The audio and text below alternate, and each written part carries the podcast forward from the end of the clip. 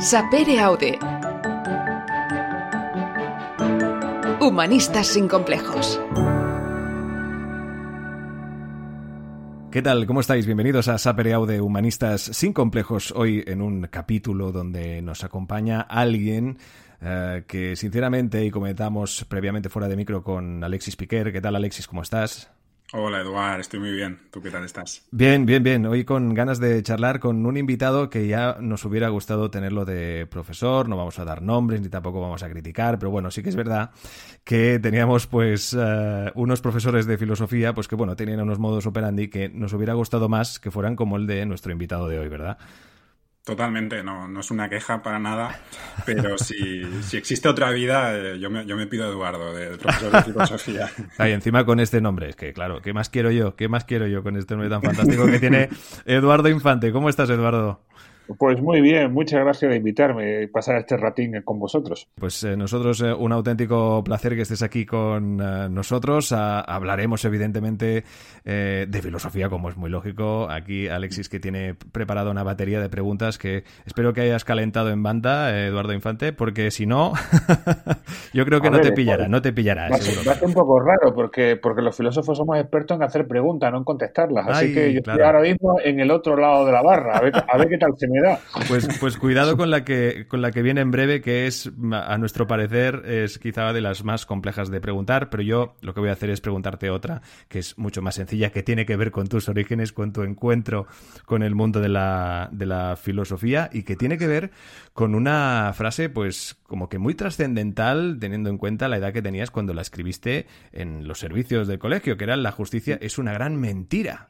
¿Qué hay detrás de todo esto y de esta conducta rebelde de Eduardo Infante?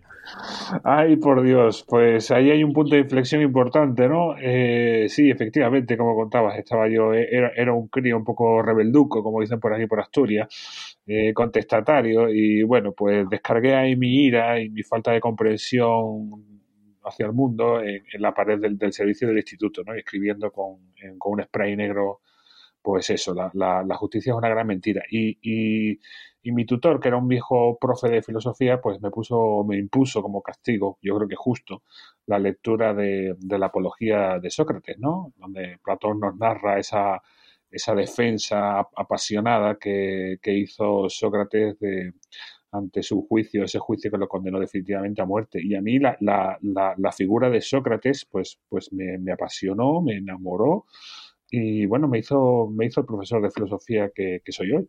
Exacto, en ese aspecto te, te salvó. En, nada eh, también averiguamos, lo hará Alexis, eh, del porqué eh, de acabar convirtiéndote en profesor de filosofía, pero Alexis, empieza por esa pregunta que yo creo que es de difícil respuesta, pero que siempre interesa saber qué responden nuestros invitados. Perfecto, Eduardo. De hecho, ahora con la eh, respuesta de, de Eduardo, eh, estaba recordando lo que comentábamos fuera de micros de cómo cambia la vida cuando, cuando íbamos al colegio a después lo, lo, que acabamos desarrollando en, en, nuestra, en nuestra existencia. Está bueno. claro. Eduardo, pues eh, me imagino que para ti la, la, filosofía es y ha sido muy importante y será en, en, tu vida, pero me gustaría entender qué es para ti la, la filosofía y cuál es su estado en, en, las aulas, si crees que ha salido de la caverna. Uf, pues vamos a ver, es, difícil decir qué es la filosofía porque ya, ya en sí es, esa es una pregunta filosófica, ¿no? Eh, a mí me gusta entenderla como, como la entendió Sócrates y, sus secuaces, es decir, como un cuidado de, de, del alma, un, una gimnasia de, del alma, eh, que por un lado tiene que ver con, con un amor más a la, a la pregunta, que a la respuesta, ¿no? Es decir, tiene mucho que ver con poner en cuestión, con preguntarnos continuamente todas las cosas que, que damos por, por obvias o, por supuestas, ¿no? Poner en cuestión nuestras certezas y entre ellas especialmente aquellas que, guían nuestra, nuestra manera de vivir, ¿no? Eh, es un ejercicio constante por huir de, de, de la estupidez, por huir de, de la ignorancia. Eh, y, y, cómo está la filosofía en las aulas? Pues a veces, desgraciadamente, la filosofía que yo la entiendo como un ejercicio, como una práctica, eh, pues se ha convertido en, en, en, una tarea memorística. Sería algo así como, bueno, en vez de practicar eh, un instrumento, en vez de, estudiar el piano, estudiar pues las partes del piano o estudiar la historia del piano y quedarnos simplemente así, así ¿no? Sin, sin jamás tocar una tecla, ¿no? Y eso a veces es doloroso, sobre todo para la gente que no quemamos la música, uy, perdón, la filosofía. y la música, y la música también. Eh, Eduardo, el, libro mm, lo dedicas a, tus alumnos. ¿Por qué lo haces? ¿Qué significa para ti ser profesor? ¿Qué significan para ti tus alumnos? Bueno, pues es que la filosofía, definida también por un discípulo de, Sócrates, por Platón, es un diálogo entre amigos, ¿no? Em, y fíjate que precisamente Sócrates, tan importante para mí, él nunca ni se llamó a sí mismo maestro, ni tampoco llamó nunca a sus alumnos alumnos, ¿no? Los llamaba simplemente compañeros, amigos. Y efectivamente, para mí eh, es imposible hacer filosofía sin, amigos, eh, porque sería imposible, o sería una auténtica locura, ¿no? Intentar establecer un diálogo uno, uno solo, ¿no? Para mí la filosofía no es monólogo hay dos modelos, por así decirlo, de filósofos. Tenemos por un lado a este Descartes, ¿no? que se encierra en una habitación él solo a intentar practicar filosofía, en un yo me lo guiso y yo me lo como, ¿no? No necesito del mundo, ya, me, yo me busco mis propias certezas. Yo no entiendo la filosofía así, no, creo que eso sea filosofía. Eh, y, y, hay otro modo de entenderla, como lo entendió Sócrates, como lo entendió Platón, como lo entendió Aristóteles, ¿no? Como lo entendieron todos los filósofos griegos, ¿no? como un diálogo constante, ¿no? Y, sin duda, bueno, pues, pues yo necesito de, mis alumnos para poder practicar filosofía y, por eso se la dedico a ellos, ¿no? Eh, eh, dedico el libro. He disfrutado muchísimo leyendo tu, libro en el que nos presentas diversos retos para que estimulemos nuestro pensamiento lo que haces es plantear un, tema que acepta distintos puntos de vista, distintas consideraciones, y después compartes argumentos de filósofos, científicos y otros expertos que respaldan un posicionamiento en, concreto. Cuando leía tu libro, Eduardo, en algunos casos pensaba, hostia, esta persona tiene razón, concuerdo con lo que dice. Y después iba al siguiente autor y pensaba lo mismo. Entonces, esto es una prueba más de que en la vida no, hay nada ni negro ni, ni, blanco, ¿no? Que todo está lleno de, matices. ¿Qué te parece esto? Pues, a ver, efectivamente, yo lo que planteo en cada uno de los capítulos es una especie de diálogo socrático, pero aplicado a, la cotidianidad de hoy. Eh, Sócrates decía una y otra vez que la filosofía era un examinar la vida, la vida había que examinarla, ¿no? Y, bueno, en ese examen de, de la vida, pues uno descubre que mm, al escuchar las diferentes posiciones, mm, bueno, pues como tú bien, bien has dicho, ¿no? La dificultad de encontrar la verdad, ¿no? Yo lo que intento es obligar al lector a, ver las diferentes posiciones, las diferentes perspectivas y entrar, entrar en ese diálogo, ¿no? Y cuando entramos en el diálogo filosófico, que yo precisamente lo entiendo como un, como un ejercicio de higiene mental, eh, pues uno de repente escucha otras posiciones que no había tenido en cuenta, eh, escucha por primera vez eh, razones y también al mismo tiempo se siente obligado a dar razones de su propia opinión. ¿no? Y en el fondo empieza una búsqueda muy bonita, como la había, que como muy bien dijo Machado, ¿no? Ni, tu verdad ni mi verdad, ¿no? Vamos, sino, sino, la verdad y vamos juntos a encontrarla, ¿no? Pues eso es lo que yo intento hacer en cada uno de los capítulos, ¿no? El dejar atrás mi verdad tu verdad, las verdades particulares y, comenzar una, búsqueda apasionante de, la verdad con mayúscula. Yo antes le comentaba a Eduard que creía que tenía como muy poca personalidad porque me dejaba convencer o me atraían los argumentos de los distintos autores. Aún así, Eduardo, ¿no crees que hay argumentos más convincentes que otros desde un punto de vista objetivo? Sí, sin duda. Yo creo que, que, los hay, ¿no? Y, por eso también te decía de la búsqueda de, de, la verdad, ¿no? Eh, en este sentido, la lógica como una herramienta filosófica nos ha ayudado mucho, ¿no? A, destapar sobre todo los falsos argumentos, que hoy en día es tan importante, fíjate, moviéndose en las redes sociales, ¿no? Es, es, importantísimo hacer uso de esa herramienta que, filosófica, la lógica, para destapar lo que, lo que conocemos como falacias, es decir, como argumentos que nos parecen válidos pero que, realmente no lo son, ¿no? Eh, una de las cosas precisamente que destapa la filosofía es que todo lo emocional no es realmente un argumento. Aunque nos pueda tocar la patata, pues eso realmente no, no, no es una buena manera de, de, de, argumentar y de razonar, ¿no? Y no deberíamos dejar que, que las emociones ocupen el lugar que deberían ocupar las ideas, ¿no?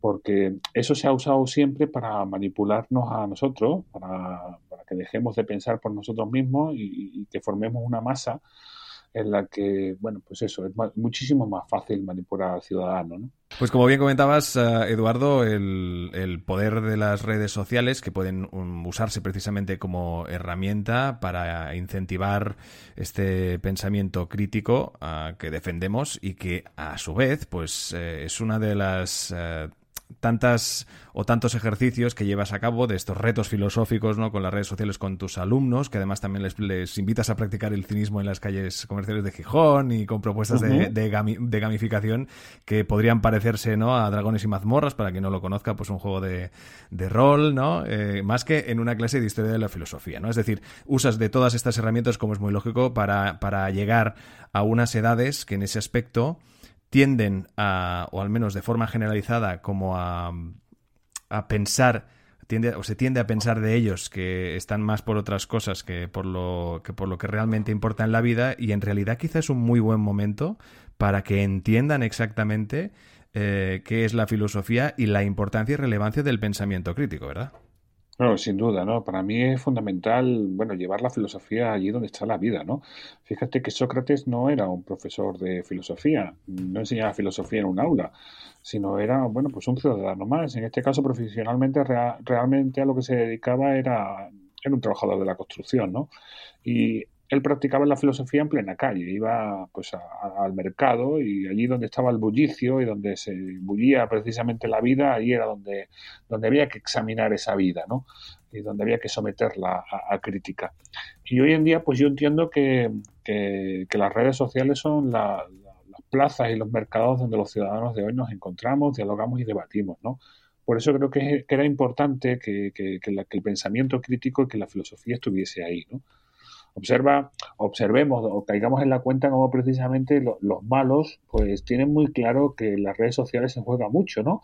Y cómo intentan manipular a través de las redes sociales. Por eso yo creo que es tan importante que el pensamiento racional, es decir, que, la ciencia y que, y que, la filosofía esté presente ahí en redes sociales, pues destapando las mentiras y, la, y las falsedades, ¿no?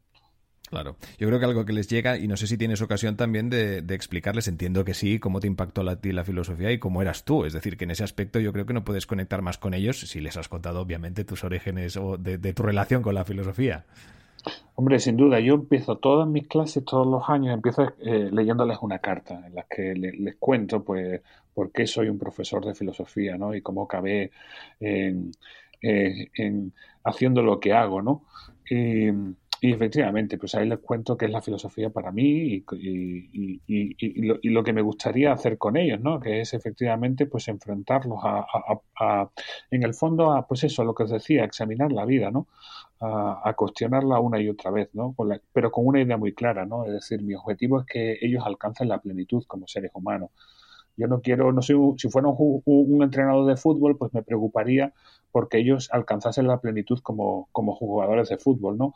Como profesor de filosofía lo que me interesa es que sean buenos, pero que sean buenos como personas, como seres humanos, Eduardo, en el libro dedicas un capítulo al, arte y te preguntas qué es arte o qué no es arte. Bueno, de hecho te preguntas si una gala de Operación Triunfo se puede considerar como, como arte.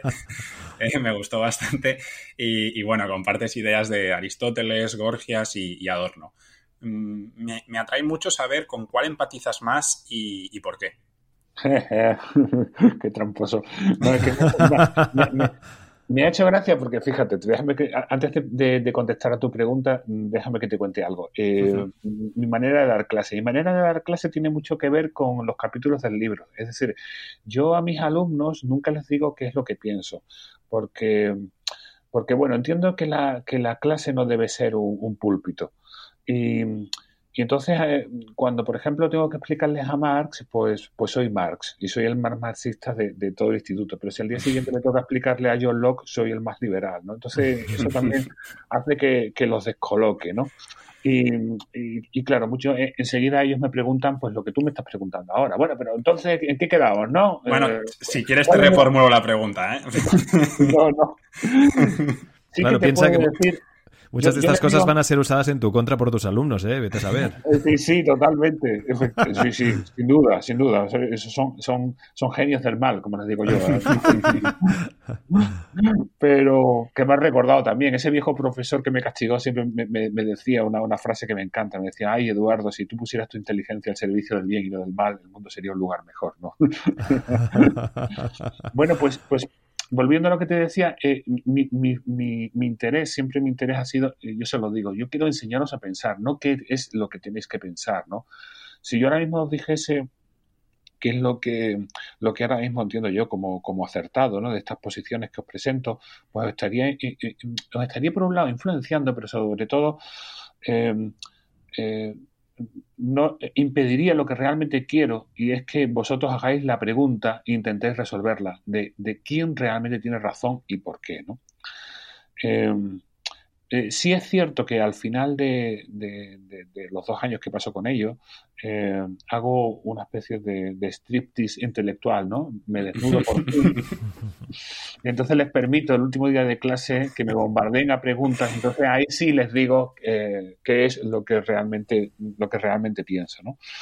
Y, bueno, en este sentido, pues te voy a hacer un pequeño striptease intelectual y te voy, me voy a mojar, ¿eh? aunque no te de precedente. Espera que ponemos la cámara. y te voy a decir que Adorno, aun cuando a veces me parece un poco exagerado, creo que tiene unas intuiciones eh, bestiales y brutales, ¿no? Eh, acerca de cómo, bueno, pues la cultura se ha convertido en nuestros días en una manera de, manipularnos, en, un, instrumento de, consumo en el cual se nos está transmitiendo realmente una forma de vida. Y si realmente queremos ser libres, es muy importante que sepamos cómo se nos está condicionando. Es decir, que cuando, por ejemplo, veamos una serie de Netflix, podemos verla sin ningún problema, pero si viéndola sabemos efectivamente que es un, instrumento de consumo que realmente es publicidad y que se nos está transmitiendo de una manera en, que desean que pensemos y que vivamos, pues podremos ser más libres. Si yo realmente sé qué es lo que me está condicionando, puedo evitar que me condicione, ¿no? Yo cuando leía el, capítulo, el reto que planteabas, al final era inevitable que, se me encendiera una luz y que pensara sobre ese binomio ¿no? entre el arte y, lo comercial y si una cosa excluye al otro. No, sé qué opinión tú tienes en relación a, esto, si algo comercial o con un fin mercantil, que a veces es una palabra que está muy mal vista, excluye que, sea, que sea arte o no, o, es un debate que no, tiene ningún sentido. No, yo creo que sí que tiene sentido. Tengo amigos artistas y efectivamente yo creo que eh, que es un gran debate. A la hora de hacer el, artista su obra, eh, no es lo mismo tener em, como criterio eh, eh, que algo se venda en el momento en el que tenemos como criterio el mercado, ¿no? Y queremos efectivamente que sea comercial, pues, pues sin duda vamos a, perder, a perder autenticidad, ¿no? sobre todo la autenticidad de ese mensaje, ¿no? Por ejemplo, en el campo de la música, a mí la música me gusta mucho, ¿no? Eh, yo creo que no es casualidad que, básicamente casi toda la música que se produce tenga como único tema eh, eh, las relaciones amorosas, ¿no? El, amor, ¿no? creo que no es casualidad, ¿no? Y que hay una, auténtica falta de, originalidad, ¿no? En el fondo parece pues mucha música ya, ya como, como, enlatada, ¿no? Como una especie de, producto ya prefabricado, ¿no? Que sabemos que funciona, entonces como sabemos que funciona, pues, pues adelante, ¿no? Eh, me recuerda, por ejemplo, a esa pelea que tuvieron, que no son los filósofos, ¿no? Sino también música, ¿no? Esa película, esa pelea que tuvieron precisamente los Beatles, ¿no? Efectivamente, sobre todo cuando John Lennon se cansó de hacer estúpidas canciones de amor, ¿no? Y, fue el comienzo del fin, ¿no?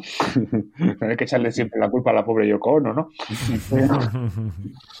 me, viene general que comentes, Eduardo, lo, del amor, porque también es un tema que, creo que tocas en, dos retos. Y en este sentido estuvimos hablando con Diotima a través de, Ana Pagés, también filósofa y, profesora, y hablamos del amor y nos compartió su, idea del amor recurriendo a, una expresión de, Lacan que yo no conocía, que dice que el amor es dar algo que no se tiene a alguien que no es. Eh, ¿Qué es para ti el amor, Eduardo? Uf. lo primero que se me viene a la mente es una gran putada, ¿no? Porque realmente es algo que te revoluciona y que te descoloca, ¿no? Eh, aún así, bueno, pues Ana, por cierto, a quien admiro muchísimo, y su obra, la de Cenar con Diotima, pues la recomiendo, es, una auténtica maravilla, ¿no? Creo que, quizás la obra en la que mejor se ha tocado el tema del amor ha sido eh, en el banquete, ¿no? De, de Platón, ¿no? Y ahí hay multitud de discursos eh, hay una imagen del amor que me gusta mucho, eh, que es esa imagen que, plantea que, el amor eh, es algo que, nos complementa, ¿no? Es decir, que nacemos, nacemos con, una, con, una sensación de, falta de plenitud nacemos, por así decirlo, con, con, la intuición de que no podemos llegar a ser plenos en soledad, ¿no? Y que necesitamos de los demás, necesitamos de los otros, porque, porque me gusta ampliar esta imagen de amor más allá del amor puramente de pareja, ¿no? Es decir, yo, yo, creo que el amor es una tiene que ver también con, y en el banquete también se analiza, ¿no? Con, la pobreza, ¿no? Eh, es decir, con la sensación de que necesitamos de, de alguien o de algo, ¿no? Que, que no tenemos, ¿no? Y cuando Platón se pregunta que, qué es eso que amamos en, lo que amamos, ¿no? Que yo creo que también esa es la pregunta interesante, ¿no? Que el amor efectivamente es una fuerza de, que, nos empuja, ¿no? Que es una fuerza de, atracción, ¿no? Que nos lleva hacia, hacia un objeto amado, ¿no? Eh, pero cuando nos preguntamos, ¿y eso que amamos? Realmente, ¿por qué lo amamos, no? Que es algo también que podemos hacernos, ¿no? Cuando amamos, por ejemplo, la música, o cuando amamos, por ejemplo, a, nuestra pareja, o cuando amamos a nuestros padres, o, cuando amamos la justicia, ¿no? Pues mm, yo creo que ahí eh, Sócrates está muy acertado, ¿no? Cuando dice, bueno, pues eh, todo, todo lo que lo, que he aprendido del amor me lo enseñó Diotima, me lo enseñó una mujer, ¿no? Y, y nos dice, efectivamente, es el bien, porque, porque lo que el ser humano está como proyectado hacia, hacia, la búsqueda, hacia la búsqueda de bien. Tenemos un hambre y una sed de bien. Y es precisamente en, el objeto de la, de, en el objeto de nuestro amor es lo que nos atrae realmente, es el bien que, está encarnando, ¿no? Entonces el amor yo creo que es eso, en el fondo al cabo, ¿no? Es un impulso, es una sed, es un hambre de, de bondad. Exacto, y algo que tiene el amor es el precisamente el miedo a sufrirse mal de amores, ¿no? O mal llamado mal de amores, vete a saber. En todo caso, podríamos ser en plan como el emperador Marco Aurelio, ¿no? Que él practicaba el estoicismo para enfrentarse a este tipo de cosas. Efectivamente, bueno, eh, yo creo que el estoicismo nos vendría ahora mismo en una situación de, en la situación que estamos viviendo de pandemia, ¿no?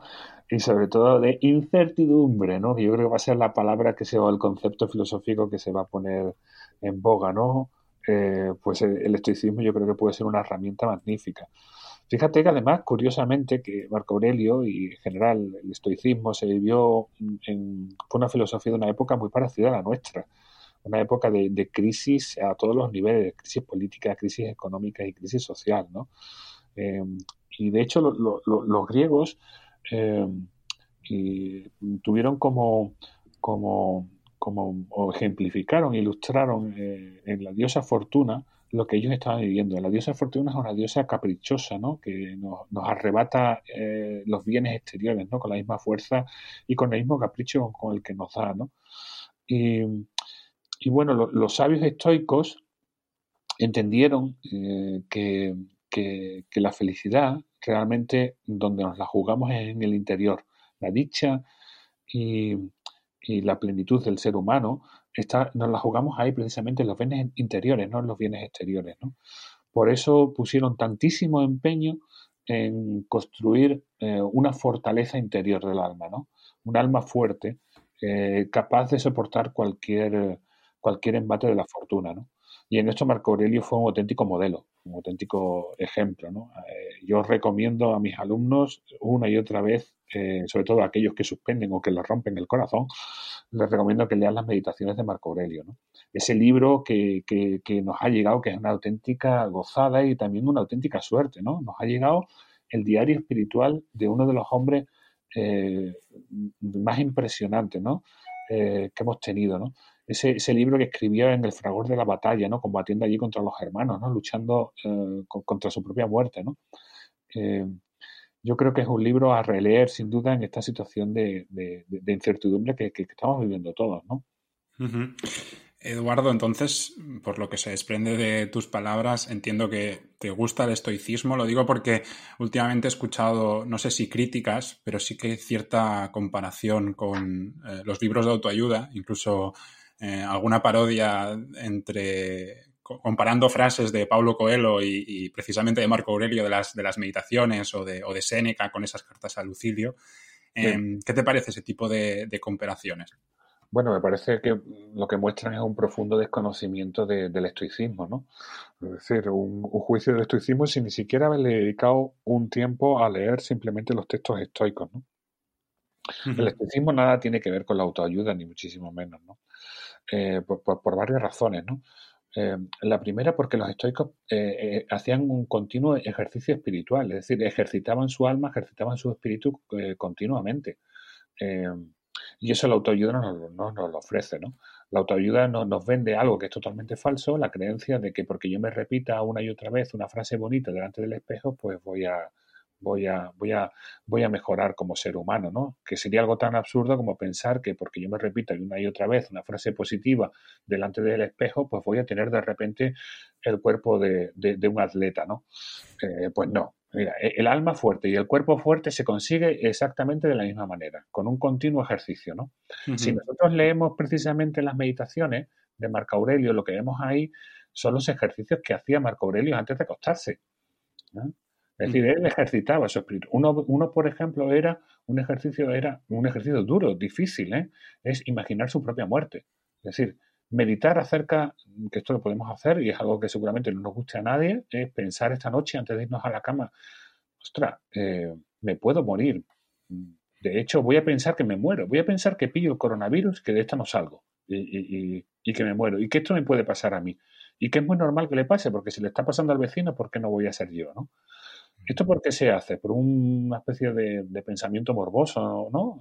Es que Marco Aurelio quizás era un poco gore o algo así, ¿no? Ni, muchísimo menos, ¿no? Sino porque precisamente pensar sobre la propia muerte, es decir, pensar sobre la finitud, hace que uno se dé cuenta realmente de lo que merece y lo que no merece la pena y al mismo tiempo que haga, haga pequeños reajustes en su vida. Y eso es lo importante.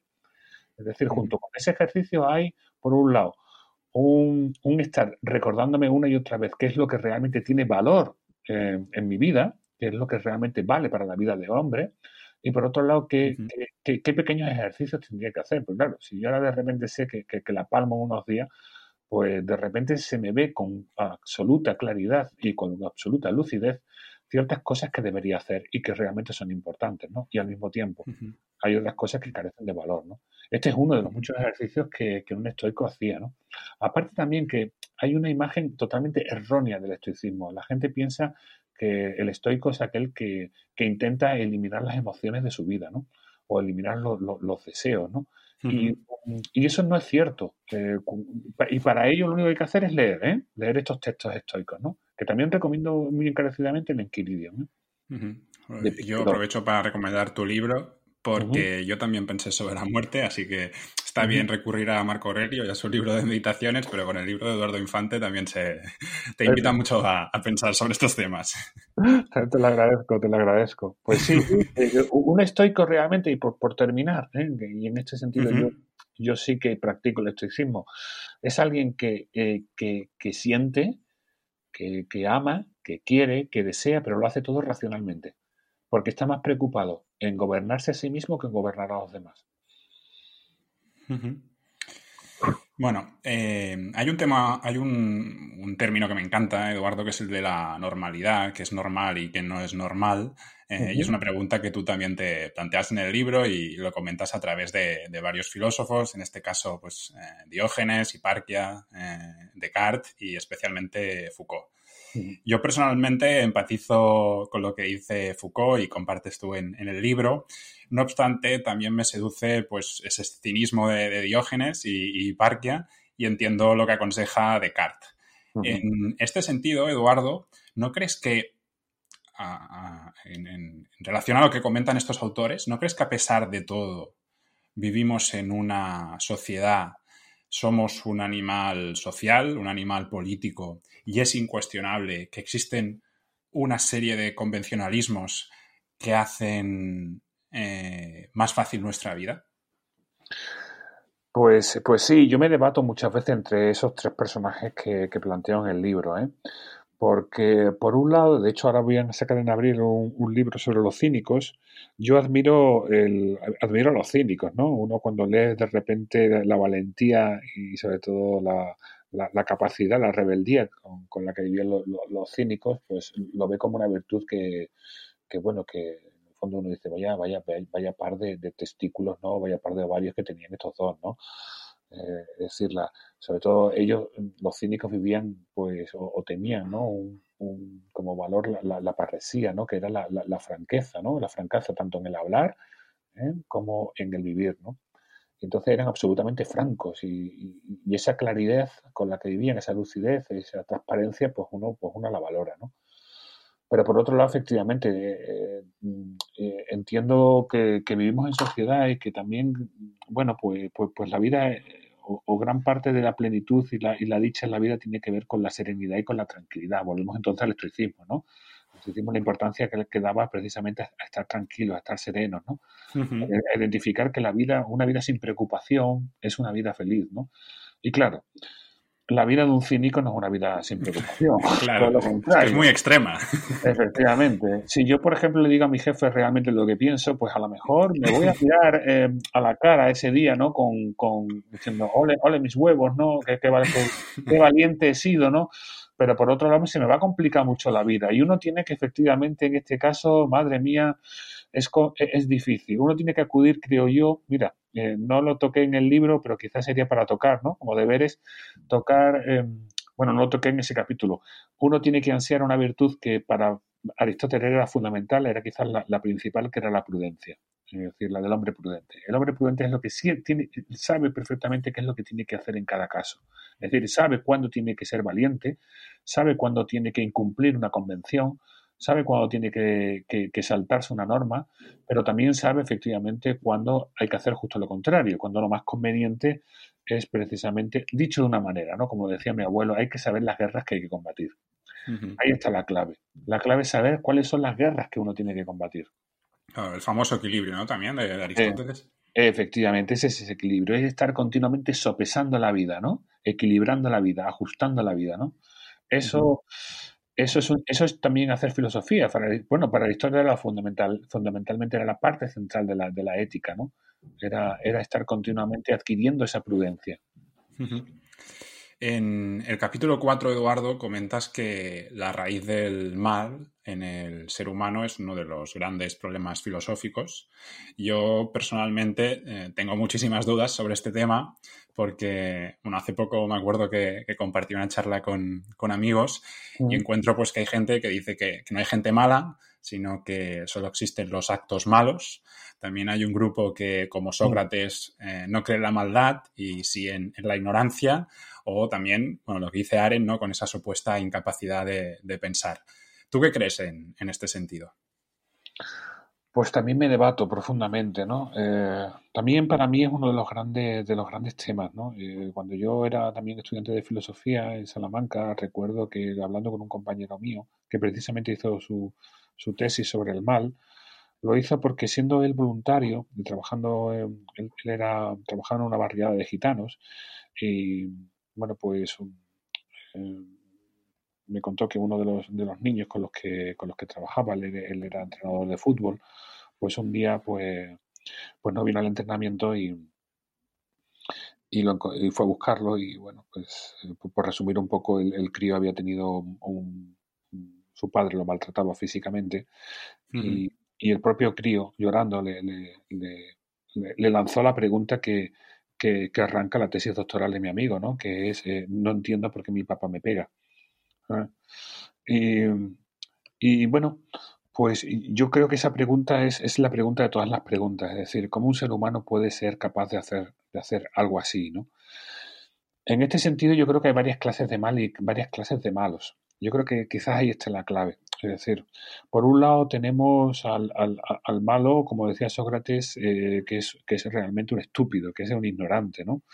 es, el malo, es el malo, por ejemplo, que, que creyendo que está haciendo el bien, pues al final termina jodiéndose él y jodiéndonos a los demás, ¿no? Es, es el, el, malo, por ejemplo, que, que, no cumple ahora mismo las normas mínimas que, que, nos están exigiendo para garantizar la salud de todos, ¿no? El que, o el malo que, que dice, por ejemplo, que no se va a poner ahora las, las, las vacunas, ¿no? Porque no confía en las vacunas, ¿no? Em, pero por otro lado, hay una maldad.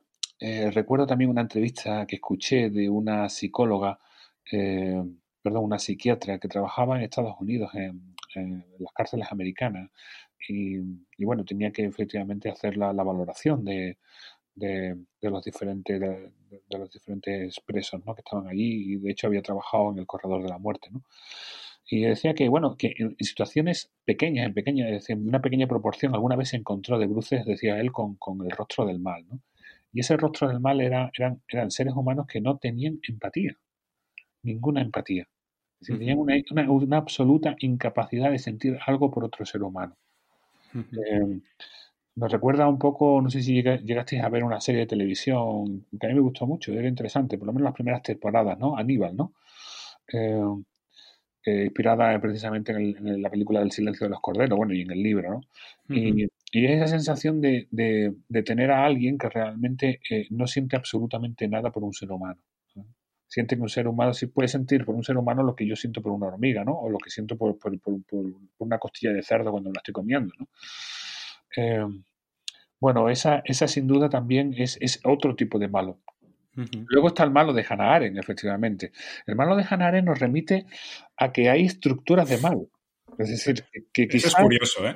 Claro, hay estructuras que nos hacen malos, que a cualquier hijo de vecino, eh, en este sentido también yo creo que es muy interesante, eh, eh, bueno, pues tratar el tema del experimento Milgram, ¿no? Que es un tema que, bueno, yo también trato con mis alumnos, ¿no?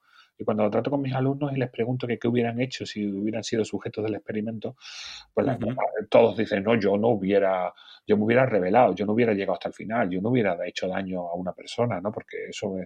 Entonces en ese momento les pongo fotos de, de gente que participó en el experimento y les pregunto, digo, ¿realmente tú te crees que eres diferente a esta persona? Es decir, ¿tú crees realmente que esta persona que participó en el experimento y que llegó hasta el final no es una persona que como tú piensa y sus principios son que hacer daño a un inocente está mal, ¿qué te hace diferente a esa persona? Entonces en ese momento empatizan y dicen, leñe, yo soy como esa persona. Entonces esto lo que nos está diciendo es que hay determinadas estructuras que pueden hacer que, nos convertamos en malos, es decir, que, hagamos el mal. Sobre todo cuando nos negamos efectivamente a pensar en lo que estamos haciendo, ¿no? cuando somos auténticamente obedientes. ¿no? Eh, volvemos a lo de siempre, o lo que hablábamos al principio de la conversación. Es decir, yo creo que es importante, como decía Espinosa, eh, saber qué es lo que nos está condicionando, porque si sabemos lo que nos está condicionando, podemos revelarnos y podemos dominarlo, podemos dominar nuestra propia naturaleza. Y nosotros somos animales, somos animales evolucionados, pero animales, ¿no? Y un determinado tipo de animales. Y cuando Aristóteles decía que somos animales sociales, también lo decía en todo su sentido. Es decir, eh, seguimos viviendo en grandes manadas y tenemos un instinto de obediencia, de obediencia al líder, al macho alfa. Entonces yo creo que eso es importante que sepamos que está ahí en nuestra naturaleza. Frente a este mal, Eduardo, y sobre todo respecto al, mal que más caracteriza a, la filosofía de, de, Arendt, ¿crees que a ese mal, de alguna manera, derivado de esa incapacidad de pensar y de esas estructuras en las que todos podemos eh, caer como, víctimas. ¿Crees que es más fácil perdonar o pedir perdón frente a una maldad llevada a cabo por, un ser humano? Uf, vaya pregunta, ¿eh? recuerdo una imagen, bueno, una imagen, no, una escultura, me vais a perdonar, ahora no recuerdo exactamente el autor, es un autor italiano, bueno, es el del plátano, este famoso, eh, es un escultor hiperrealista italiano actual que tiene una escultura que a mí me sobrecoge, que es, eh, podéis, podéis, googlearlo y los que nos estén escuchando pueden hacerlo, es Adolf Hitler pidiendo perdón. Eh, eh, sobrecoge esa, porque te, lanza una pregunta, ¿no? Te lanza una pregunta que es, eh, ¿lo perdonarías? Mm. y, es duro y es difícil, ¿no? En este sentido, yo creo que hay que analizar efectivamente quién, qué es el perdón y quién puede perdonar. Y esto yo creo que son las dos preguntas que, tenemos que hacernos. ¿no? Yo entiendo que el perdón es la renuncia a la venganza, a la legítima venganza. Y creo que el único que puede perdonar es la víctima. En este sentido, cuando yo me enfrento a, a esas culturas de Adolf Hitler pidiendo perdón, siento que no soy yo quien tiene que perdonarlo, sino serían sus víctimas las que tendrían que perdonarlo. Yo lo único que puedo hacer es asistir, asistir, ¿no? efectivamente, ¿no? Y esto yo creo que también eh, estoy deseando, no voy a hacer spoiler porque no lo he visto, pero estoy deseando ver el, último episodio de la serie Patria que me parece una auténtica obra de arte, ¿no? Y entonces yo creo que ahí también efectivamente nos va a hacer reflexionar acerca de, qué es el perdón y quién es el que puede perdonar, ¿no? Claro. Estamos eh, charlando con Eduardo Infante, que tiene, pues, como bien estamos descubriendo, pues convertir a los más jóvenes en personas críticas, ciudadanos libres, enseñarles a pues un poco a enfrentarse, aparte de los problemas de su vida actual, pues con las respuestas de grandes filósofos, que eh, es algo que me gustaría saber, Eduardo, y si es o te has encontrado que, primero, qué feedback tienes de tus alumnos y luego si te has encontrado, pues, eh, pues con algunos problemas de tus alumnos que ellos te hayan venido a contar que lo han solucionado gracias a, pues, a precisamente las respuestas de los grandes filósofos que los que tú impartes en tus clases. Pues bueno, mira, la estructura del libro o las preguntas del libro nacen de las preguntas y los problemas que me han planteado mis alumnos a lo largo de la, de mis años de docencia. Lo cuento en la introducción. Algunas de ellas vienen de, un momento muy especial que cambió mi vida, que es la famosa anécdota de, la chica, ¿no? La, chica, que es ese momento en el que yo estaba dando clase y efectivamente había una chica al final de la clase que se distraía mirando por la ventana y no me hacía ni caso, ¿no? y yo me puse muy nervioso, me acerqué hacia ella, le pregunté qué, era eso tan interesante que había al otro lado de la ventana y que sería más importante que el examen de Aristóteles que teníamos la, semana siguiente y la, y, la, chica me respondió pues con total sinceridad, me dijo que la vida, ¿no? Y a mí esas dos palabras me destrozaron, ¿no? Yo lo, digo en el libro, fueron como una auténtica bomba de napal que lo arrasa todo a su paso, ¿no? Y, y me descolocaron, me hicieron ver pues que había convertido mi aula en una caverna, que es el peligro que podemos eh, tener los profesores de filosofía, especialmente los profesores en general, ¿no? Es decir, convertir eh, nuestras aulas en, lugares totalmente desconectados de, la problemática de la realidad, ¿no? De, en la que viven nuestros alumnos. Claro, y, al día siguiente, perdona, eh, no, no, sí, sí. al día siguiente lo que hice fue, pues eso, cerrar los libros de texto, borrar la pizarra y salir a la calle. Entonces, eh, ese día la clase me la dieron ellos a mí. Yo les pregunté que, cuáles eran los problemas que realmente querían resolver, cuáles las preguntas que les inquietaban. Y por primera vez fui yo el que empezó a escuchar y a anotar eh, eh, y a tomar apuntes en mi libreta, ¿no? Y, algunas de esas preguntas son las que, las que, las que lanza el libro, ¿no? Y cambió realmente mi manera de entender la filosofía y sobre todo mi manera de, de dar clase, ¿no? Porque yo lo que he intentado hacer es eso, es escucharlos, eh, escuchar qué es lo que, lo que realmente les inquieta e intentar encontrar respuestas a, esas, a esas inquietudes que ellos tienen precisamente en aquellos hombres y mujeres que a lo largo de la historia se han planteado exactamente los mismos problemas que, que nos estamos planteando nosotros.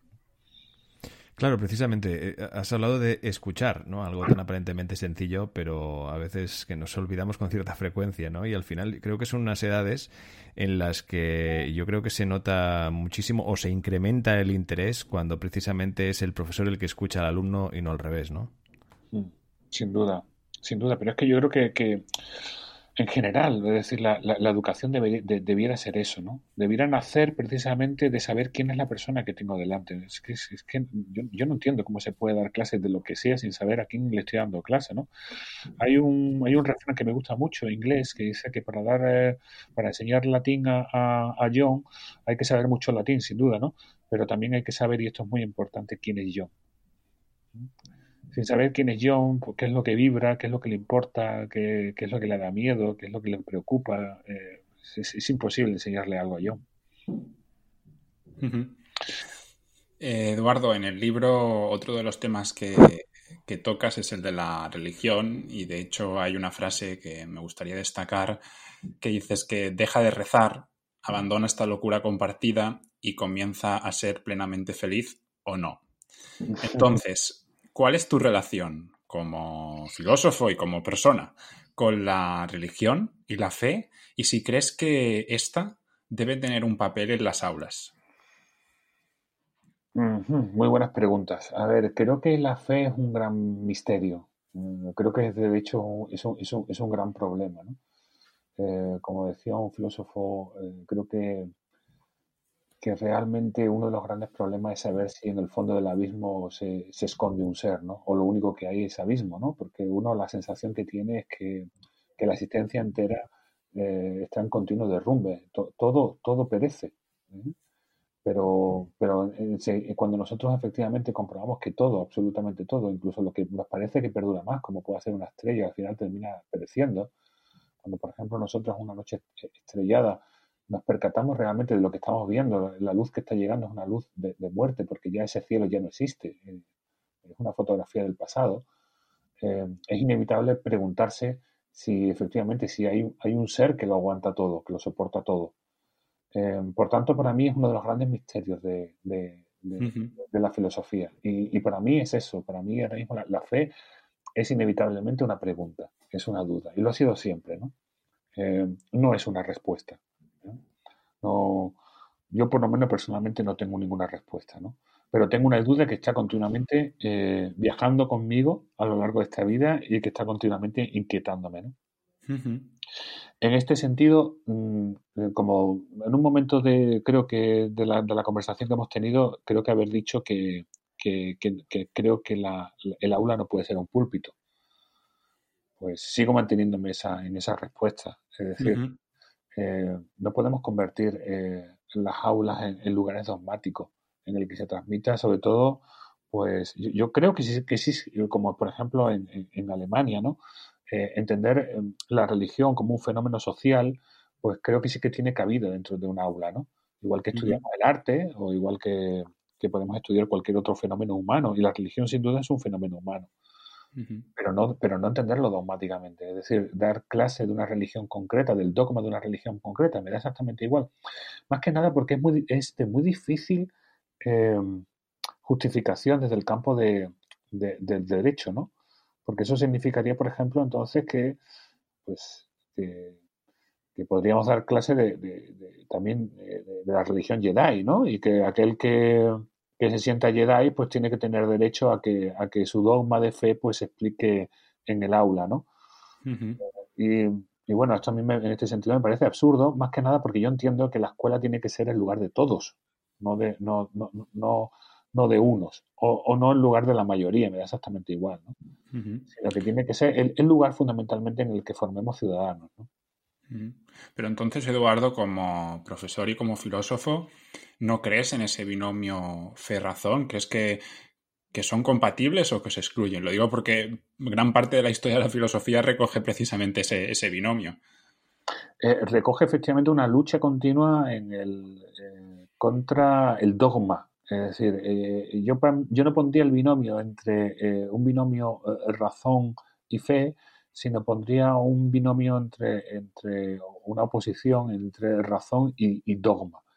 Porque si fe lo entendemos como una pregunta, como una duda, como, una, como un problema, pues realmente yo creo que la filosofía es eso. Eh, es decir, eh, es, la búsqueda racional de, justamente lo contrario, es decir, someter, someterme a esos grandes interrogantes. ¿no? Em, Entonces, en ese sentido, yo no veía contradicción, y de hecho no lo ha habido, ¿no? A lo largo de la historia de la filosofía, la pregunta por, por, la existencia inevitablemente ha llevado a la pregunta por, por, ese ser que, bueno, que quizás aguante o no, ¿no? La, la existencia, ¿no? Y, y, por así decirlo, pues hemos tenido mm, mm, filósofos que, que, lo han afrontado, ¿no? Por ejemplo, María Zambrano, la gran filósofa española, ¿no? Pues para ella el la fe no, entraba en contradicción en absoluto con, la razón, ¿no? Eh, y, de hecho también, es decir, la emoción, él hablaba mucho de, esa razón sintiente, ¿no? Es decir, razón y sentimiento, razón y emoción, ¿no? La razón poética de la que ella también hablaba, ¿no?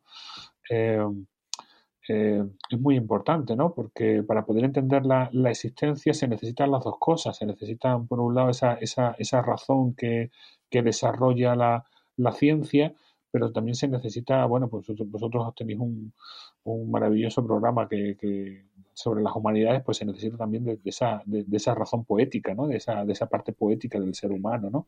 No necesitamos solo comprender las causas, sino también necesitamos comprender el sentido de, de lo que de lo que nos ocurre. Y, en este, y, por eso precisamente tienen que ir de la mano, ¿no? Eh, la, razón ¿vale? y, la, poesía. ¿no? Yo, yo ahí me muevo mucho en el ámbito de María Zambrano. Eh, vamos a hacer como si estuviéramos, Eduardo, en, el último día de, clase y nos vamos a, mm. permitir el lujo de, pedirte otro striptease intelectual. Vale, vaya, me siento de frío, ¿eh? ¿Te parece bien?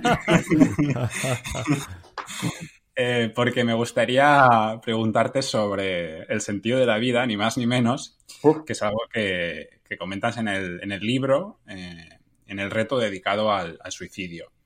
Y ahí, pues, eh, bueno, eh, hablas de, de Camille, eh, de, Gabriel Marcel y de, y de Me gustaría preguntarte con qué filosofía te, sientes más afín, si con ese existencialismo, con el, no sé cómo decirlo, pero ese misticismo de, Gabriel Marcel, o el concepto de proyecto realizable que, argumenta Emile Cioran. yo creo que me quedaría con Camille. ¿Eh? Eh, por lo menos yo creo, eh, en el fondo es, es, como me he vivido hasta el día de hoy, ¿no?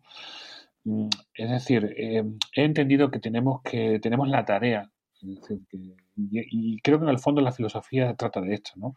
Es decir, de tener el coraje de, darle sentido uno mismo a su propia existencia, ¿no? De dejar de estar tutelados por otros que nos digan cómo tenemos que pensar o cómo tenemos que vivir, ¿no?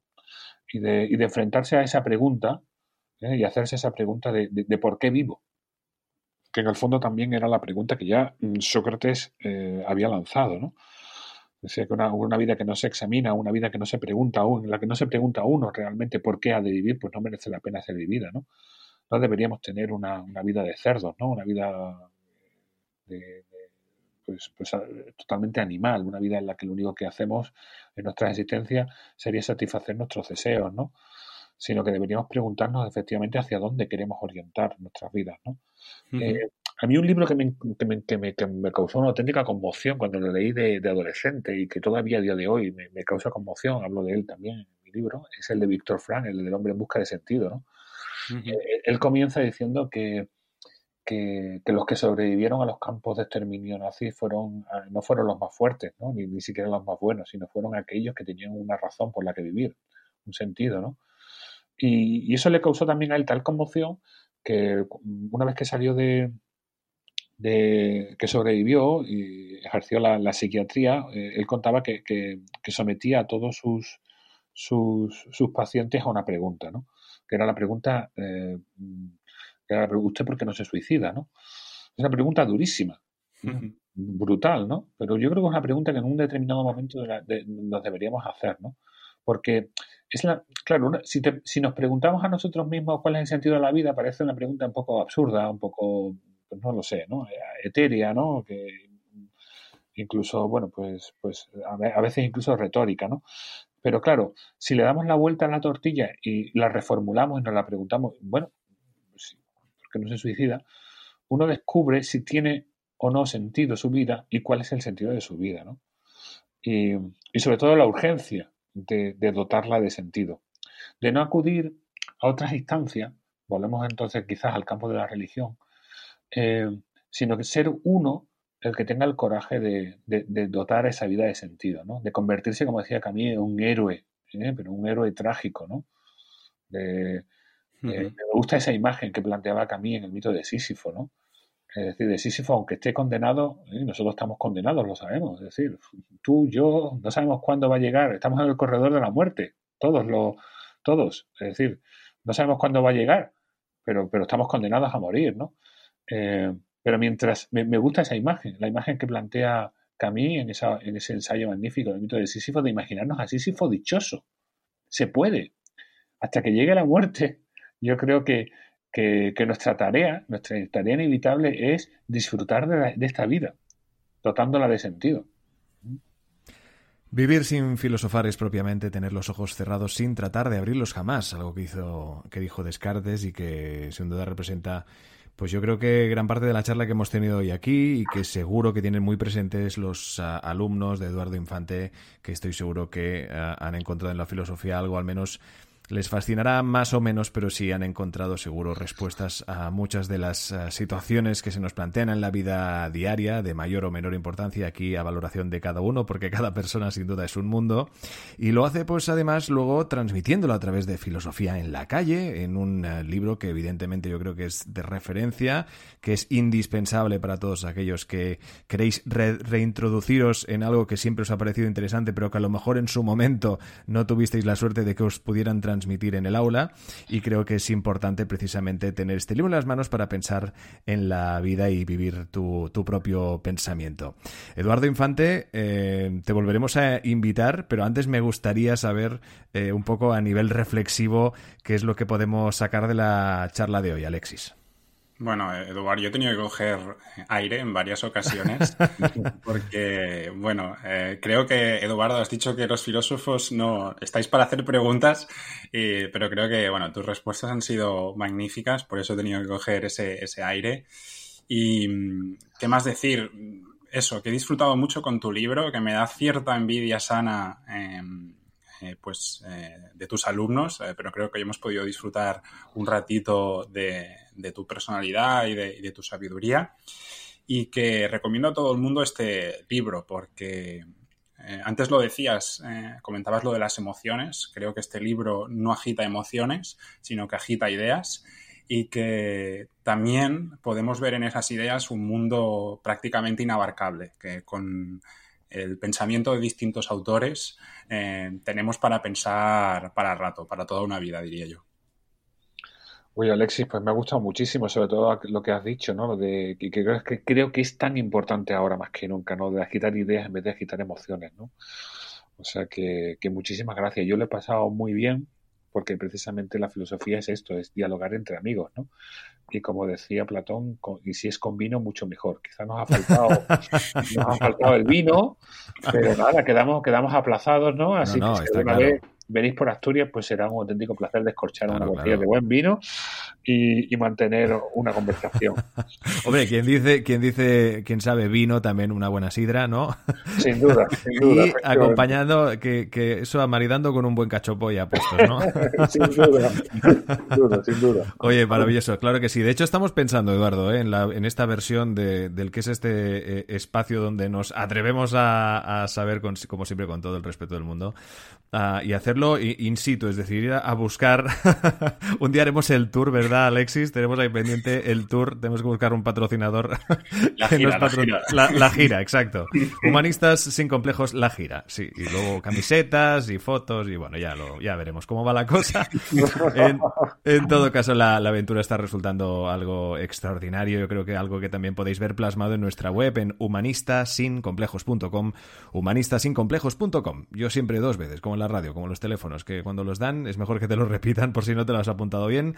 Pero sí, es que allí encontraréis, eh, pues ya no solo las reflexiones de Alexis mediante todo lo que se aprende, ya no solo durante la charla, sino con lo que nos deja luego que pensar. Es decir, es como el que ve una película, ¿no? Que luego pues le vuelve a pasar toda entera por la cabeza y a lo mejor se da cuenta de, detalles y reflexiona sobre puntos que en el momento de la charla pues no, no cayó. Y es por eso que, como te decía Eduardo, a veces estas conversaciones necesitan de un second round para, precisamente quitarnos esa, esa cosilla de en plan, ostras, le podía haber dicho eso y aquel, y aquel otro, ¿no? Así que será un placer volverte a invitar, de verdad.